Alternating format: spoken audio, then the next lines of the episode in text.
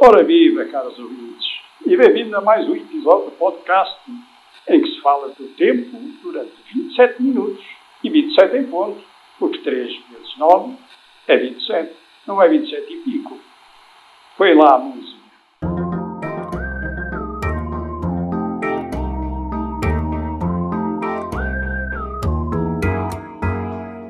Que tal o tempo? Está a acabar, está no fim. Está a acabar. Não, corta, agora vamos fazer de novo. Corte. Que tal o tempo? Está no princípio, Está no está a princípio. começar. Sim, nó- nós estamos aí quase neste 27. ah, Está mesmo, mesmo a, a descambar em fim do ano do louvor cristão, fim do ano litúrgico e princípio do novo ano litúrgico começa no, no domingo, né, dia 3, este ano, hum, com o tempo do advento. E nós temos essa coisa hum, meio estranha de começarmos pelo fim. Quer dizer, não é, não é tão meio estranha assim, porque há muita filmografia Sim, que, que vai por esta técnica. Mas pomos o fim no princípio e começamos a contar a história como se fôssemos atraídos pela meta, não é? Como se o, se o futuro marcasse o passo. Uhum. E por isso é que me dá muita pena, por exemplo, de- de- quando se transforma simplesmente o advento numa espécie de preparação para o Natal, porque é um empobrecimento tão grande da- Sim, era- da vivência deste tempo de louvor. Ia dizer isso, ia dizer, então tens que abrir um bocadinho o que é que é o advento, porque senão ninguém vai perceber porque é que estás a dizer que começamos pelo fim. Então o Natal está quase aí. Olha, Margarida, eh, já coloquei, como vê, sobre a mesa as mãos em posição de dar uma explicação. Jovem, Jovem, sente-se é, é o seguinte: eh, não, basta, basta pensarmos que até a, a renovação do, do calendário litúrgico que aconteceu na, no, concílio, no segundo concílio do Vaticano, na década de 60, o Advento era de facto celebrado como o final, a culminação do tempo litúrgico. É? Nós íamos celebrando, celebrando, celebrando, celebrando até chegar ao fim do tempo, que era o Advento, que é depois de vivermos e celebrarmos o Evangelho, vivermos e celebrarmos o evento Jesus em toda a sua expectação, né? toda a antiga aliança, todo o tempo profético da, e, e, e em toda a potência da sua ressurreição e no que isso nos faz esperar, então nós chegamos ao máximo do que conseguimos dizer, ao máximo do que conseguimos vislumbrar com as nossas metáforas, alegorias, alusões, aproximações, parábolas, e chegando a esse máximo nós abrimos, como que explodimos o tempo litúrgico, rasgamos o calendário ao infinito e dizemos: Vem, Senhor Jesus, Maranta, vem, Senhor Jesus. Não, não sabemos que dizer mais. Já percorremos todo o itinerário do que foi prédito, toda a predicção eh, messiânica. Nós a- andamos contigo nas, nas andarilhanças da Galileia, subimos contigo a Jerusalém, fugimos com os outros quando chegou a hora crucial, fomos atraídos juntamente aos outros também para, para o murmúrio do primeiro dia da semana em que a, a Páscoa começou a, a, a semear no mundo um, um tempo novo. Tornámos-nos comunidades apostólicas, vivemos isto, vivemos aquilo, fomos com Paulo eh, disseminando há, há toda uma vivência do tempo. Celebramos depois, fomos durante todo este tempo ce- celebrando também os santos e santas de toda esta história, que são uma espécie de, de, de cristãos de primeira linha, não é? A não ser quando depois também estragamos a nossa a geografia e fizemos assim uns. Entre santinhos e santolas, ainda por cima das que não, não- que não dão que de comer, que existem. não dão de comer. Hum, mas, ah, sim, além de santos que, Santolas, tu reagiste à, à minha e eu reagi à tua. É, mas não, não vamos fazer conta que. n- Não cortes isto também, não vamos estar a, a esconder tudo das pessoas. É isso. Mas. Mas. Vamos, vamos celebrando também estes santos e santas. Hum, mártires, doutores, testemunhas de tantas maneiras durante o ano, não é? Gente que, que se foi apropriando deste mistério e que se foi deixando apropriar eh, por aquele que é enunciado no mistério. E, e- e chegamos à culminação do tempo, chegamos ao fim do tempo litúrgico e dizemos: agora vem, Senhor, só falta tu vires eh, Exato. para completares a nossa esperança de uma maneira eh, desassombrada, de uma maneira que ultrapassa toda a nossa capacidade de dizer eh, aquilo que esperamos. Mas quando fizemos a renovação do tempo litúrgico, e de maneira muito, muito significativa, nós, nós começamos pelo fim. A verdade é que a nossa história, o fim já aconteceu. Uhum. A, nós, a nós só nos falta viver e perceber o que está antes do fim. Que nós vivemos, pela nossa maneira histórica de entender o tempo, nós vivemos o que está antes do fim, depois do fim. Porque o fim é Jesus ressuscitado. O fim é a Páscoa de Cristo. O fim é o Filho ir para o Pai numa explosão como o Big Bang de uma nova criação, a fazer novas todas as coisas. Deus já não tem nada para dar que não tenha dado. O Filho não tem nada para dar que não tenha dado. E o Espírito Santo não tem nada para se dar que não se tenha dado. A Santíssima Trindade está na culminação, no ápice, no imenso e inesgotável da sua doação. A salvação está dada, feita. Nós aqui ainda não a apreendemos plenamente porque estamos, ou enquanto estamos, no, no território do espaço e do tempo, Uhum. na limitação, na contingência do caudal da história. E, e por isso é na nossa perspectiva temporal, cronológica, do tempo sequencial, de uma coisa a seguir à outra, que nós dizemos que o futuro vem depois, ou que o juízo. Nós chamamos ao amor de Deus que ajusta todas as coisas, chamamos-lhe juízo final. E, e nós dizemos isto não a partir de Deus, para quem tudo está finalizado em Cristo. Nós dizemos a partir da nossa experiência sequencial do tempo. E nós dizemos final porque dizemos que afinal ainda não está. não é? a nossa perspectiva, que é o já e o ainda não, não é? a famo- famosa glosa da, da, da teologia do século XX. O já e o ainda não, o já do mistério todo dado, aberto, culminado, em ação, em atividade e ainda não experimentado totalmente porque estamos no lado superficial deste evento. E, e estamos a ir para dentro, estamos a ir para o dentro, estamos a ir para, para, para o lugar e o lado da plenitude em que não há mais cronos de tempo sequencial e tudo experimentaremos como kairos, né? tempo de evento pleno, preenchido pela graça. Mas não somos capazes de viver isso neste momento, não somos capazes de experimentar assim neste momento. Por isso, nem sequer nos experimentamos tão infinitamente amados que nos sabemos e reconhecemos salvos. Ainda achamos que é alguma coisa que vem adiante, que vem à frente. E verdadeiramente é, historicamente é, em termos cronológicos, porque não podemos negar o espaço e o tempo, são as coordenadas em que vivemos. E nesse sentido, sim, ainda não vivemos plenamente, mas não é porque falta alguma coisa ao evento. É porque nos falta a nós a entrada. Por isso, o que- falta não é, não é a vinda do Senhor. O Senhor não está por vir. É nós entrarmos dentro dessa vinda, entrarmos por essa vinda adentro, né? É, é, é muito bonito que, no fundo, no fundo, quando nós estamos a anunciar e a proclamar a vinda do Senhor como algo que está continuamente a acontecer e algo que estamos continuamente a esperar, não estamos a falar de uma esquizofrenia desta vinda e muito menos do Senhor que está e vem e vem a partir do seu estar. Estamos a falar da perspectiva muito limitada hum, das- da- do nosso espaço-tempo. E por isso em que, em que não conseguimos fazer coincidir ou conjugar um evento pleno com uma apreensão dele sequencial, gradual, processiva. E, mas é aí é que estamos. Estamos neste nó. E eu estou no nó. Espera aí, deixa-me. E eu vou continuar a fazer de conta que percebo. Isso. Eu vou continuar a fazer de conta que isto é muito óbvio, muito claro. Tu? Sim. Não, para, para ti Vou fazer de conta, não, para vou- ti vou parece. A única pessoa aqui É- que está é- a fazer de conta sou Não, eu. é uma questão de convicção. É, E talvez é- as pessoas estão a ouvir. Neste momento estejam mais comigo. Mas é que. Atenção, é o Kafka que diz isto. Ah, pronto, essa, esse nome banal das nossas estantes, não é?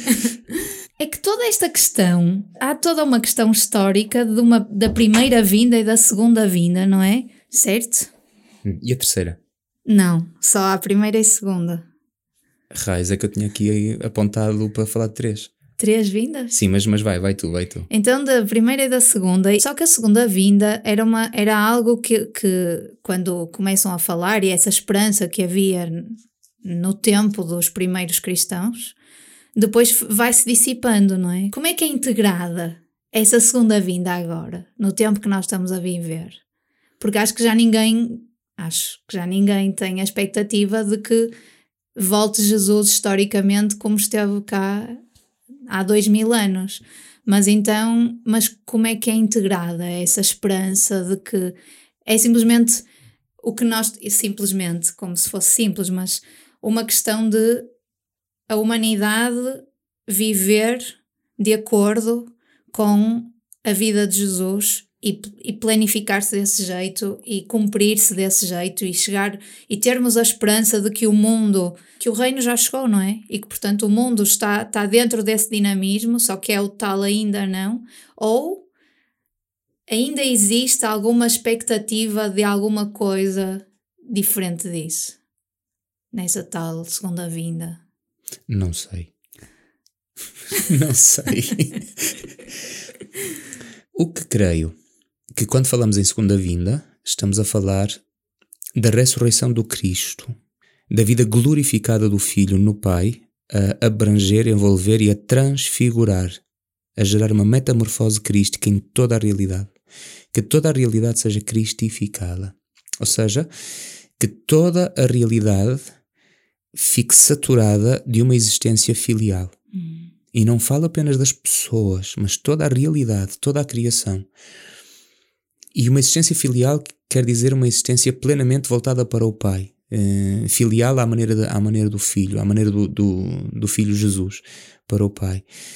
Quando, quando na teologia cristã nós falamos da segunda vinda do Senhor Jesus, nós não estamos a falar de um momento no Cronos, nem de um lugar no universo, no cosmos, em que um sujeito ressuscitado, espacialmente e temporalmente situado, vem fazer uma deslocação. Isto é, é, é, é ficar na, na, no infantilismo das alegorias que usamos. É claro que nós só podemos usar imagens, mas não podemos ficar nelas, não é? ficar depois reféns delas.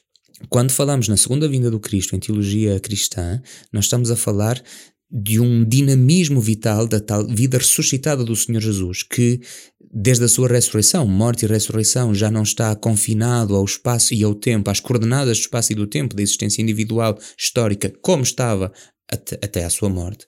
A sua vida a alcançar e a transfigurar toda, toda, toda a realidade.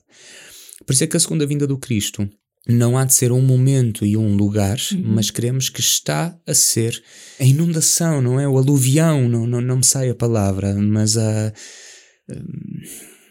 a vaga, o dilúvio contínuo da vida de Jesus, eh, em, em contínuo tempo, porque já é fora do tempo, em todos os lugares, porque já é fora do espaço, eh, mas é uma, uma uma penetração, uma, uma espalhação da vida de Jesus, como água derramada em todas as direções do espaço e do tempo, que já não está no espaço e no tempo.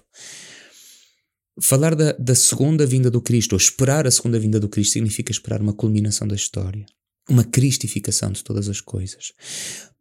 E isto, repito, não é algo que vá acontecer um dia no fim, nem que esteja a acontecer devagarinho até um dia no fim. Não. Nós estamos a experimentá-lo assim, porque nós estamos historicamente assim.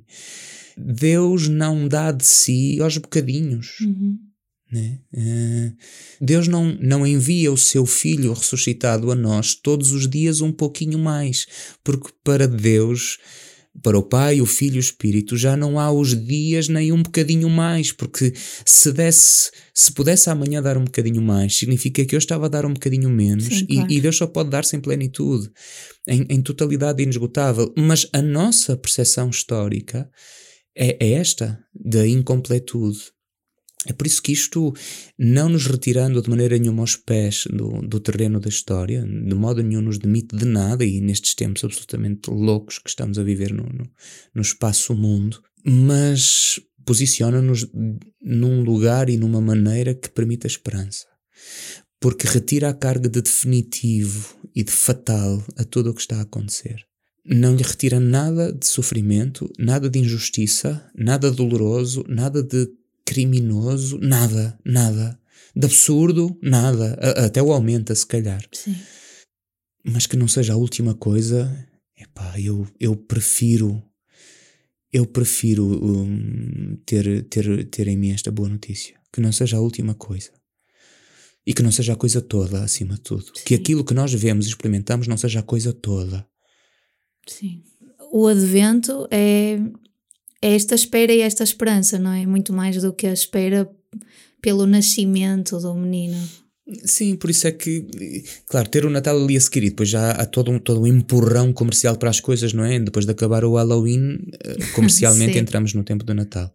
E, e há um empurrão, claro, não, o Advento é anulado, mas mesmo liturgicamente, infelizmente, na maior parte das comunidades cristãs e a maior parte dos agentes pastorais. Sim, não... quando procuras alguma coisa, é, diz sempre é um tempo de preparação é, para o Natal, sempre. Pronto. E seja, não, quem sou eu para, para dizer, não é? Mas basta, basta ver. Só tira um bocadinho de força, eu acho. Sim, e, e a esperança, quer dizer, ficamos, ficamos sem esperança então, não é? Uh, como o advento fosse coisa antiga, não é? Uh, sim, essa é uma dimensão do advento, mas a nossa, a nossa. Dizer que o advento é preparação para o Natal significa dizer que o nosso advento é o dos judeus. Porque o advento hebreu é que é o advento profético que espera o Messias. Uhum. Nós vivemos o advento pós-Messias e agora? Então, é o quê? Então uhum. o nosso advento é apenas uma replicação do advento da antiga aliança? Então o que é o advento da nova aliança? Claro. Eu estou chateado, não é? não, estou assim.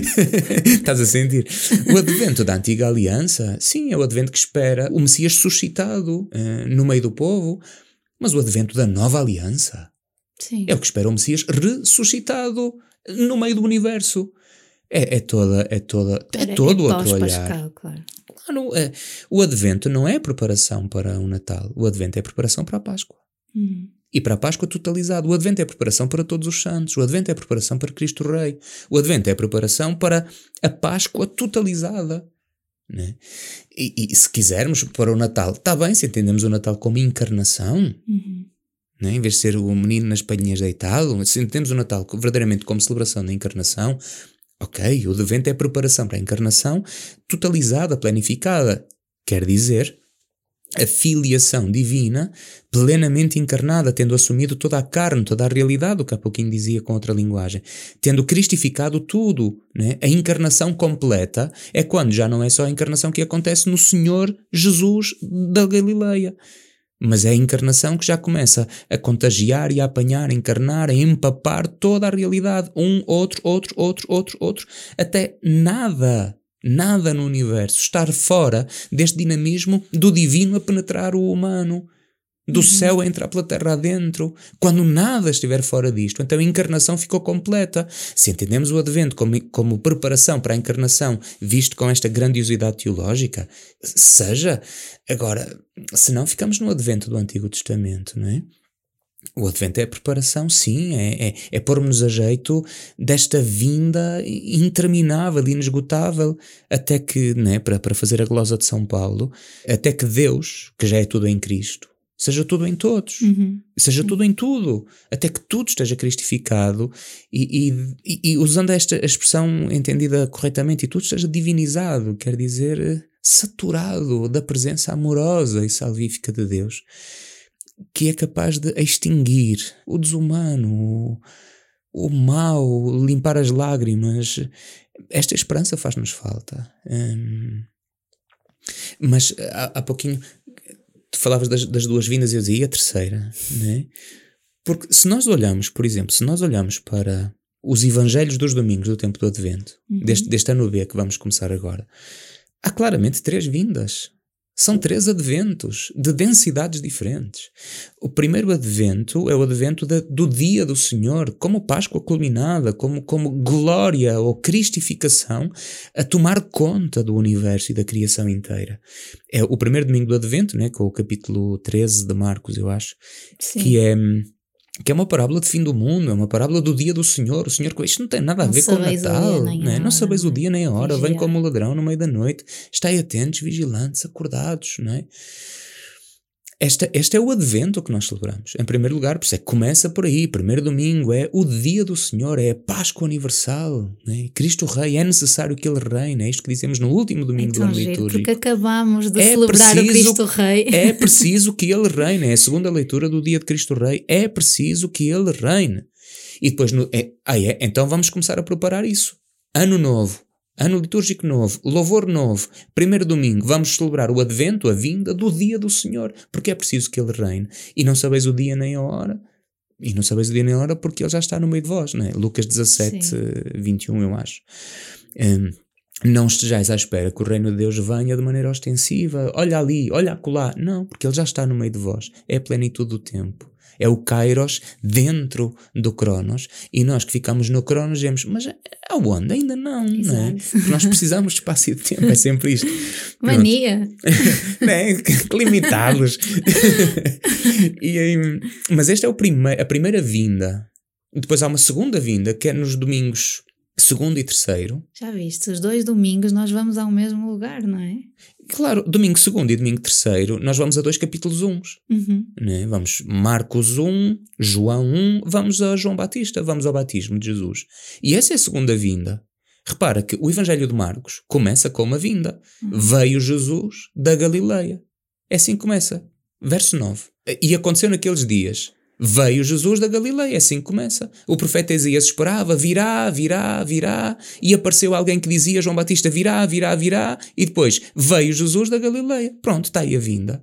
E esta, esta é a segunda vinda que nós anunciamos e celebramos. Uhum.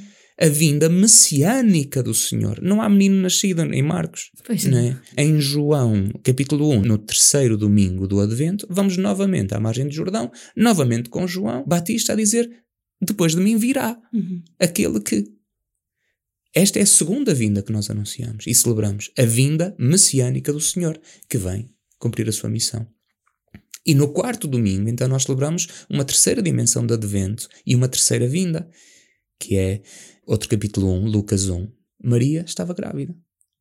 Maria estava grávida, vem lá um menino vem aí um menino. Que depois.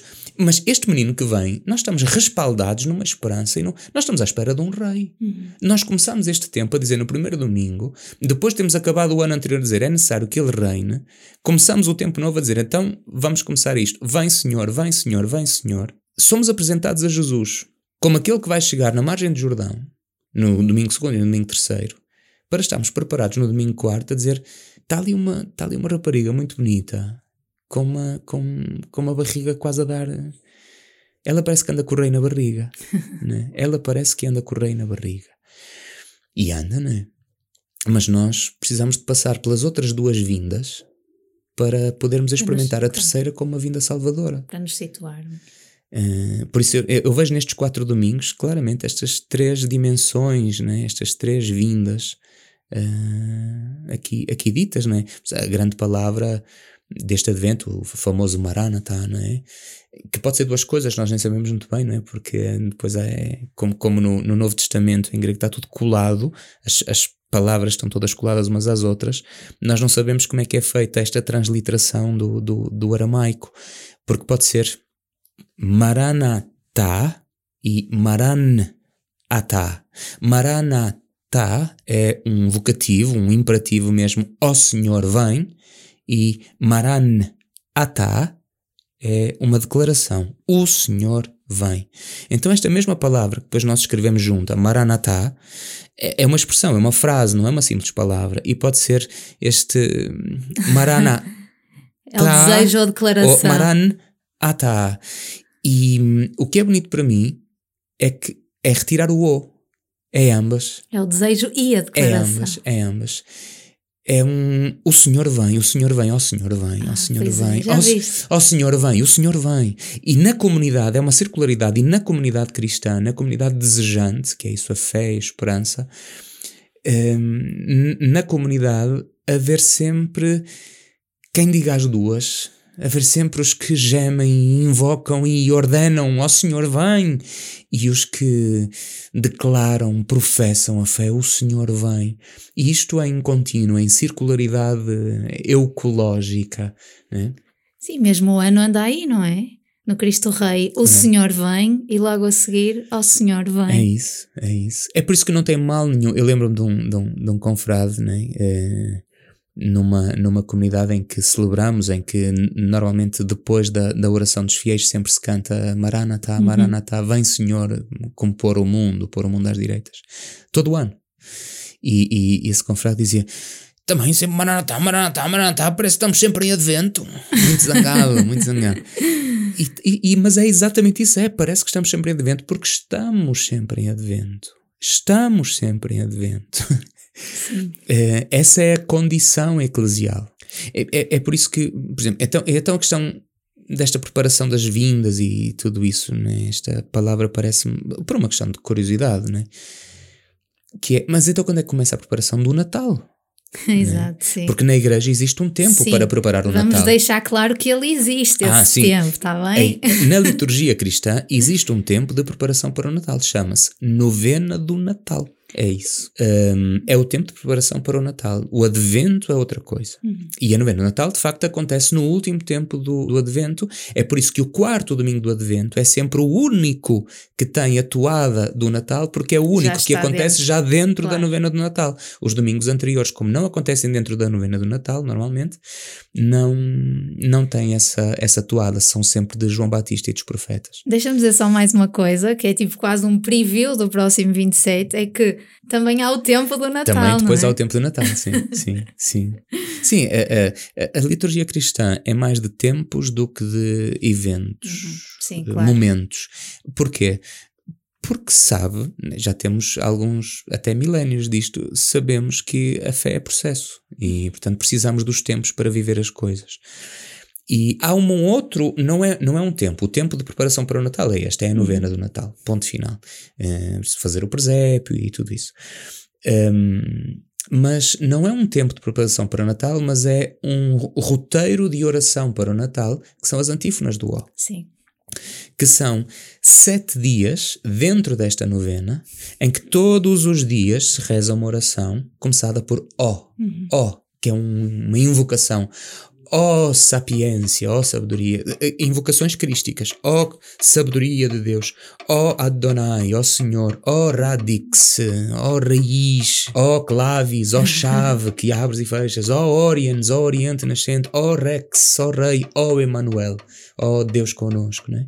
São estas sete antífonas do ó com oração seguinte, por exemplo, a peça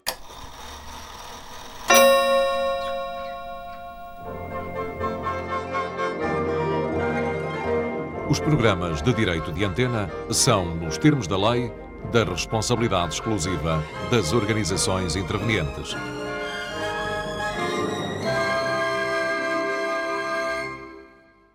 peças para quem quiser aproveitar. Há, há peças belíssimas em termos de composição musical com as antífonas do O. Nós temos um diário com as antífonas do O. Ah, pois temos. Sim. Voltamos depois dos compromissos comerciais.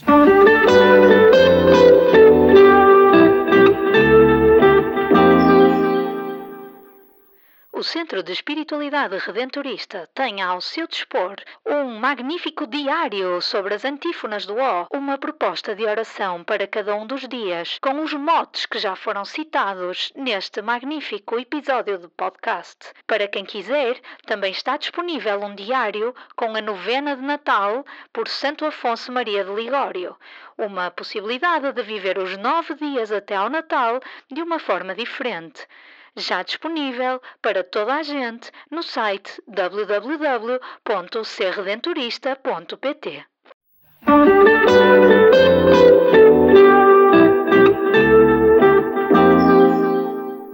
O engraçado até das antífonas do O é que há aqui uma espécie de, de encriptação muito gira, porque é suposto ir nos sete dias, é, é entre o dia 17 e o dia 23, chegar ao dia 23 e olhar para trás, para as sete orações que leste, e olhando para a primeira letra de cada um dos títulos cristológicos que rezaste, ó vem, ó vem, ó vem, Não digas, ó vem. deixa o mistério. Não, eu não consigo. Olhando assim as para trás, do dia, o dia rezado, o 23, o 22, o 21, o 20. Ah, pois isto está no diário, não é? Sim, Deve estar, deve, estar a deve. explicação. Mas eu vou dizer. Não, diz, diz, diz. Dá o, o acróstico com as primeiras letras destes títulos, olhando para trás, Emanuel Rex Oriens Clavis Radix Adonai Sapiência, dá Ero Crash. Isto significa, latim para português, chego amanhã. Ai, meu Deus. Ero Crash. Então tu andas sete dias a rezar isto antes do dia de Natal e no último dia olhas para trás para o que rezaste e tens a resposta à tua própria oração. Ero Crash. Chego amanhã. Crash de procrastinar. Olha, sei o que isso é. um, Ero Crash. Chego amanhã. Então Incrível. é uma tradição, isto vem do século VII já, mas é uma tradição muito, muito bonita de, de oração, esta Eu das antífonas do O. eu lembro-me quando descobri isto.